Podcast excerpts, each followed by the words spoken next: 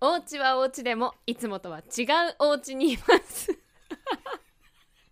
それでは行きましょう。せーの。村雨美希のおうち時間。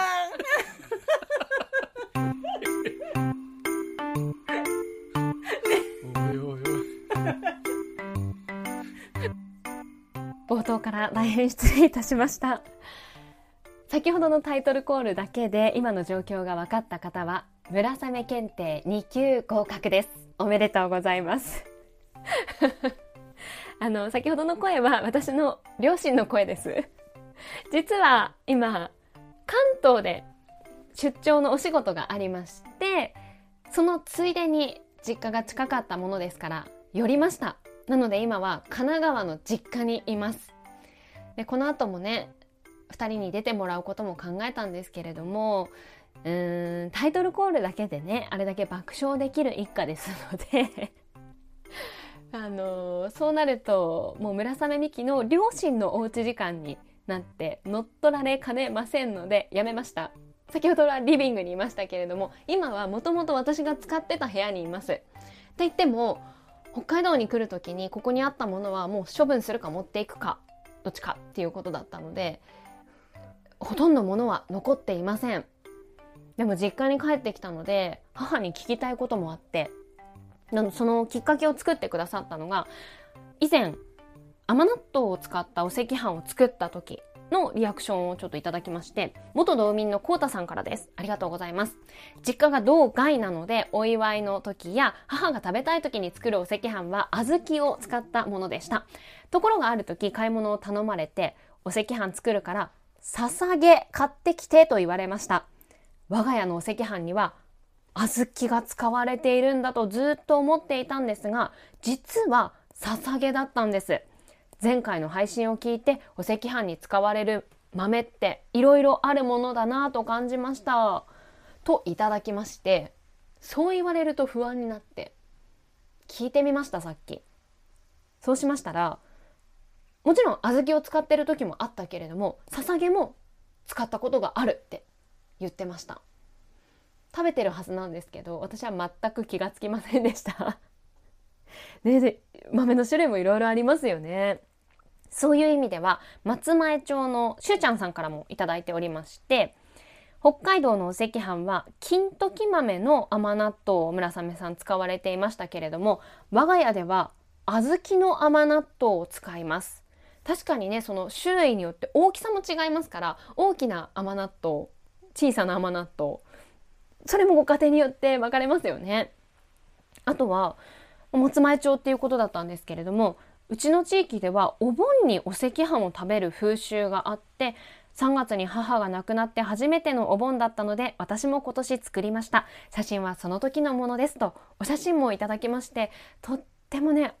淡い上品な色のお赤飯なんですよね。あのお盆に食べる風習があるっていうことを私は知らなかったので驚きました。でもやっぱりそのご家庭の味だったり特別な時に作るもの思いのあるものっていうのはなんかこう共通しているのかなって思いました。前回私が作った時は食紅を入れすぎてしまって濃い色のお赤飯になってしまったので次回作る時はしゅうちゃんさんが送ってくださったような上品な色のお赤飯を作れるように頑張ろうと思います。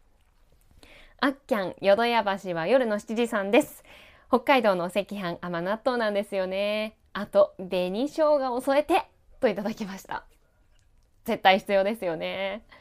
まあ紅生姜そのものというよりは私はその紅生姜の味が染みたご飯の方が好きです。あのね紅生姜の味が染みたお赤飯って本当に美味しくって私は最後に取っておいて好きなものは後に後にで最後に食べるタイプです。スマイルさんです。北海道もお赤飯に甘納豆を入れるんですね。実は山梨県もお赤飯には甘納豆を入れてごま塩をかけて食べます。ごま塩も必須ですよね。小豆が一般的だと知った時はちょっとショックでした。あ山梨県でも食べるんですね。へえあとスマイルさんからはご当地ネタをもう一ついただきまして山梨ではとんかつを卵で閉じた丼をカツ丼ではなく煮カツ丼と言います。煮るっていう感じの煮るの煮カツ丼っていうそうです。へえ初めて聞きました。作り方はカツ丼と一緒っていうことですよね。でも煮るってついてるぐらいだからこうしっかり火を通して卵はこうトロトロじゃない状態だったりするんですかね。へえやっぱりご当地の情報って知らないことが多いので面白いですねぜひ皆さんも北海道道外関わらずこんなうちの地域では風習があるよっていうものがあれば教えてください。やっぱりこういう、まあ、回覧板もそうですし神奈川に帰ってきたっていうこともあって北海道に初めて来た時のことをいろいろ思い出したんです。さまざまな驚きがあって例えば道路で言うとまずなんでこんなに道幅が広いの？って思いました。あとは信号を見てなぜ縦なんだろう？そしてそのちょっと横道路の端っこを見てなんだろうあの謎の矢印は？疑問がたくさん浮かびました。まあ道路の幅で言うと冬になって理由が分かったんですけどやっぱり雪が多いので除雪をしてその雪を路肩に寄せるんですよね。でこう高く積み上げるので、まあ、いわゆる雪山っていうものが出来上がるんですけどそうするとその雪山に道幅が取られて道路が狭くなるんです。ね、大雪だと本当にこう通行も難しくなるようなそれぐらい降ることもあるのでだからこそあの広さが必要だったんだっていうのを冬になって実感しましたし信号機もねやっぱり横に並んでいると上の面積がこう広くなるじゃないですか。でそうなるとそこに雪が積もって重みでこう信号機がね危なくなってしまうので縦に連なっている。でさらに同じ雪で言えばその謎の矢印道路の端っこに赤と白のしましま模様の下を向いた矢印があるんですよ下っていうこれなんだろうと思って矢羽って言うんですけど矢印の矢に羽に根っこの根で矢羽って言うんですけどここまでが道路ですよっていう印なんです。もう雪が降るとどこまでが境目なのかが分からなくなってしまうのでそれがちゃんと分かるように上からこう下を指してここまでが道路ですよっていう目安をつけてくれてるんです。やっぱり雪国ならではだなって思ったのを思い出しました。もう今北海道に来て9年になりますのでそれもね当たり前になっちゃったんですけどこういう実家に帰ってくるとそういう思いも思い出しますね。まあ、あとはせっかく実家に来たので何かねこうなんか実家じゃなきゃできないことないかなって思っていろいろ探してみましたらちょっと本とか資料が若干残っていてこんなものが出てきたんですよ。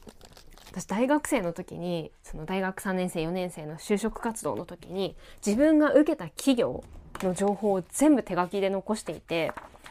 でその企業の採用試験でどんなことをやったか何を聞かれたかあとまあその感想とか反省をまとめた ノートが出てきました。もちろんあの STB も私ちゃんとあの面接受けてるんですよこれでも。ちゃんと面接通って入ったんです。残ってましてちょっとどこか読もうかなと思うんですけどうん3次面接の時に面接試験もちろん原稿読みとかもねアナウンサーはあるんですよ試験の段階で。それが終わった後にそのスタジオを見学するっていう時間がありましてそのねスタジオを見学した時の感想を書いてあるのでそれをちょっと読ませていただきます。スタジオ見学。生のどさんこワイドやってるとこ見学できた。台本には本当に何も書いていない。見えないところでいろいろな人、かっこ料理コーナーや洋服をチェックする人 の力がある。木村洋二アナウンサーが学生来てるからねと放送で言ってしまっていた。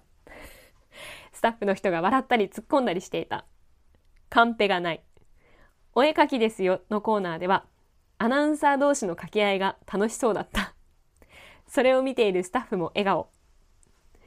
大家アナウンサーが可愛かった。すごく動いていた。マイクとの距離を合わせているのだろうか。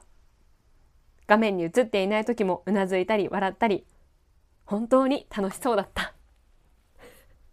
大学生の文章とは思えない小学校の作文みたいな文章ですごく恥ずかしいんですけれども当時学生だった私が初めてきっと「どさんこワイド」のその放送じゃなくってスタジオで生放送の裏側も含めて見させてもらった時の感想ですね。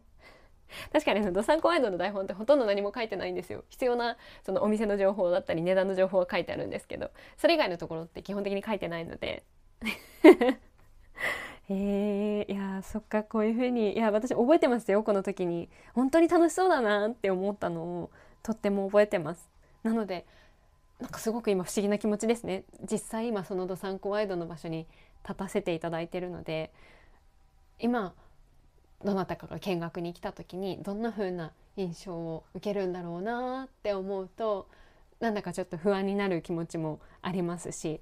なんか改めてしっかり頑張ろうって思いました。初心忘れずってすごく大事ですね。日常ってやっぱりどうしても当たり前になってしまうのでこういう新鮮な気持ちを思い出すことができて実家に帰ってきてよかったなと思いました。写真を忘れずまた頑張ります。ということで、えー、これから札幌に帰ります。お邪魔しました。